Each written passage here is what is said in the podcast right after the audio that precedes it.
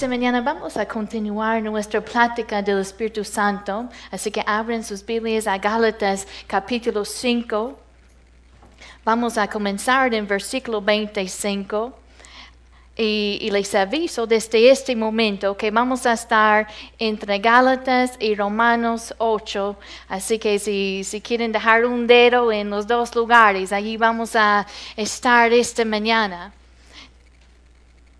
Y el tema de esta mañana es andar en el Espíritu.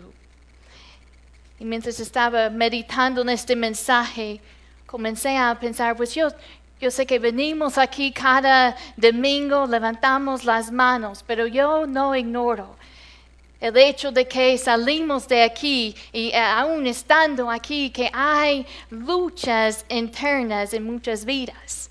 Y la Biblia habla de esta lucha interna.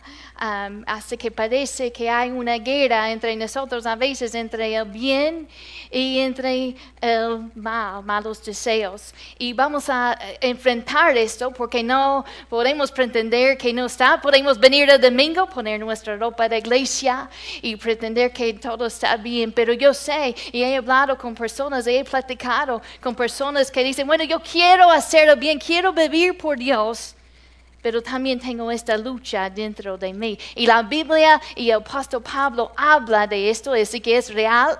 Así que vamos a enfrentar este tema esta mañana en hablar en el Espíritu. Vamos a leer Gálatas 5, versículo 25. Vamos a leerlo esta mañana juntos. ¿Lo pueden hacer? Uh, ok.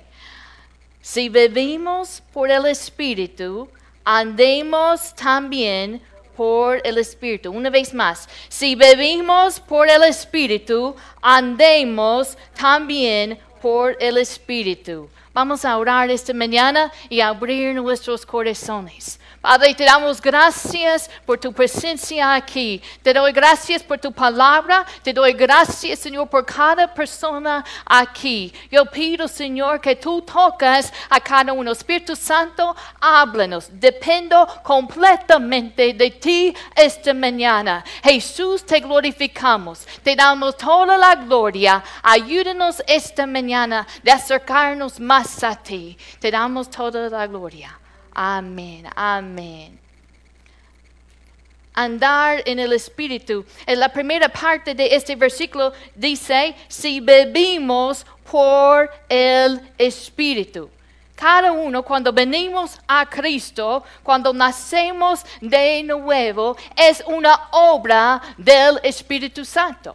Así cuando Dios creó el, hombre y, sopló eh, aliento en su nariz y llegó a ser un ser viviente, sopló ese soplo de vida y le dio vida física. De la misma manera es por el Espíritu que nosotros nacemos de nuevo. Jesús dijo, el que no naciere de agua y del Espíritu no puede entrar en el reino de Dios. En Juan 6 dice que es el Espíritu, es el Espíritu que nos da vida. Así que cuando Jesús, después de, morir en la cruz y resucitar de los muertos, sopló sobre sus discípulos y dijo, recibid el Espíritu. Así que eh, no, eh, no, podemos agradar a Dios y aunque, aunque queremos hacer el bien y queremos tener una, una buena vida y hacer las cosas bien, no vamos a poder si no hemos nacido de nuevo. Eso es el inicio. Hay que tener el nuevo nacimiento por el Espíritu. Pero eso es el inicio. ¿Qué es lo que sigue? Porque muchos de nosotros ya hemos tomado ese paso. Ya hemos recibido a Jesús, pero ¿qué es lo que sigue? En versículo 25 nos dice qué es lo que sigue. Dice, si vivimos por el Espíritu, si has nacido de nuevo, vives por el Espíritu, tienes vida espiritual por el Espíritu. Si, si vivimos por el Espíritu, andemos también por el Espíritu. Así que, ¿qué es lo que sigue después del nuevo nacer? Después es andar cada día, día a día, paso a paso en el Espíritu. Y yo no sé usted, yo he estado en la iglesia muchos, muchos años y he escuchado esto, andar en el Espíritu. Yo quiero andar en el Espíritu. Pero ¿qué realmente significa eso? Porque si lo vamos a vivir, tiene que ser algo práctico para nuestras vidas. Y, tenemos esta, esta lucha que es real y, lo entre el, espíritu que mora en nosotros y la carne. Mira versículo 16, Gálatas 5, dice, digo pues, andad en qué? En el espíritu y no satisfaguéis los deseos de la carne. Vamos a pararnos allí. Allí nos dice qué es lo opuesto a andar en el espíritu. ¿Qué es, eh, ¿Qué es lo opuesto a andar en el espíritu? Andar en satisfacer los deseos de la carne. Y cuando habla de la carne aquí, tenemos que entender, bueno, no es, no está hablando del cuerpo físico, está hablando de esta naturaleza humana que tiene una tendencia al pecado. Y aunque hemos nacido de nuevo, todavía hay esa naturaleza humana dentro de nosotros.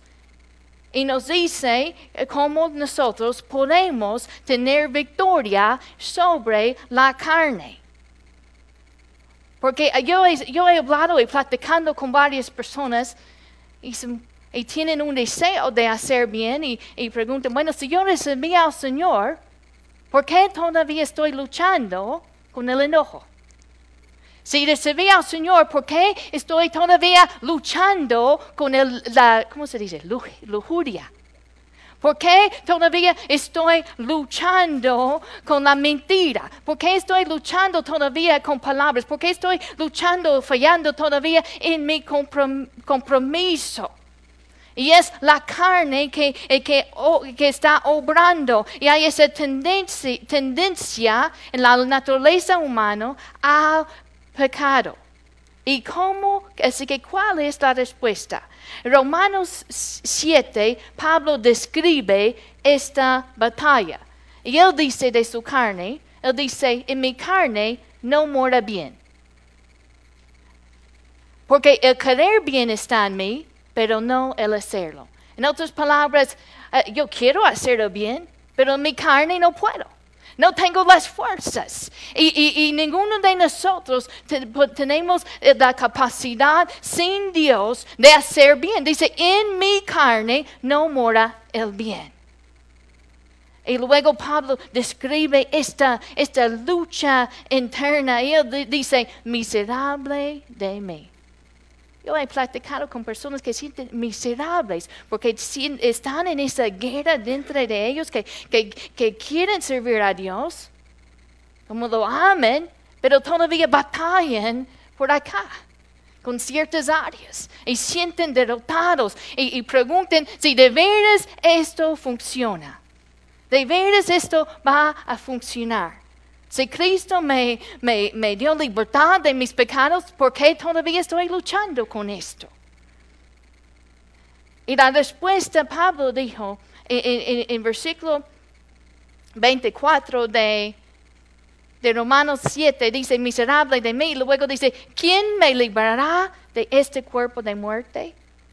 Y luego versículo 25 dice, gracias doy a Dios por Jesucristo, Señor nuestro él reconoció, la respuesta comienza con una relación con el Señor Jesucristo. Él nos da la victoria. Dios quiere que tengas y que vives una vida victoriosa y sí lo puedes hacer por el Espíritu, no por tus propias esfuerzos.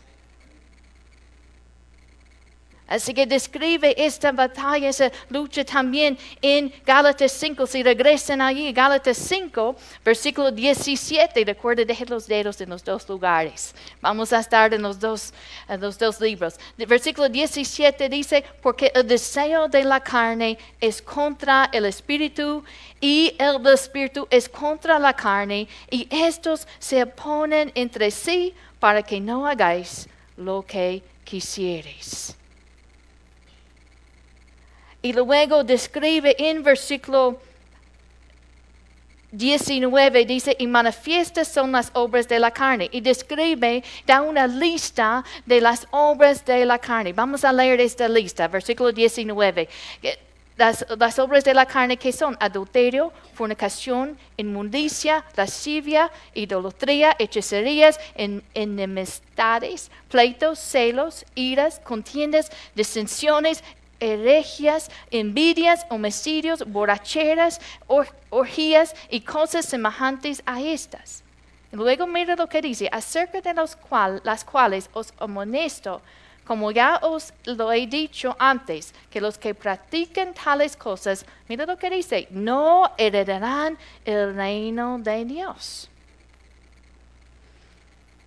Yo recuerdo que estaba cuando era joven platicando, tenía una amiga cercana y ella tenía la, idea falsa que, iba a ir al cielo y bebía una, vida de pecado, de inmoralidad. No bebía en comunión con el Señor, pero dijo, bueno, yo hice, yo fui al altar cuando era niña, hice una oración y aunque, aunque no tenía una vida que agradaba a Dios, ella decía, bueno, estoy bien, ya tengo mi boleto al cielo. Pero no es como funciona. Dice, los que hacen estas cosas no heredarán el reino de Dios. No debemos ser engañados por el pecado.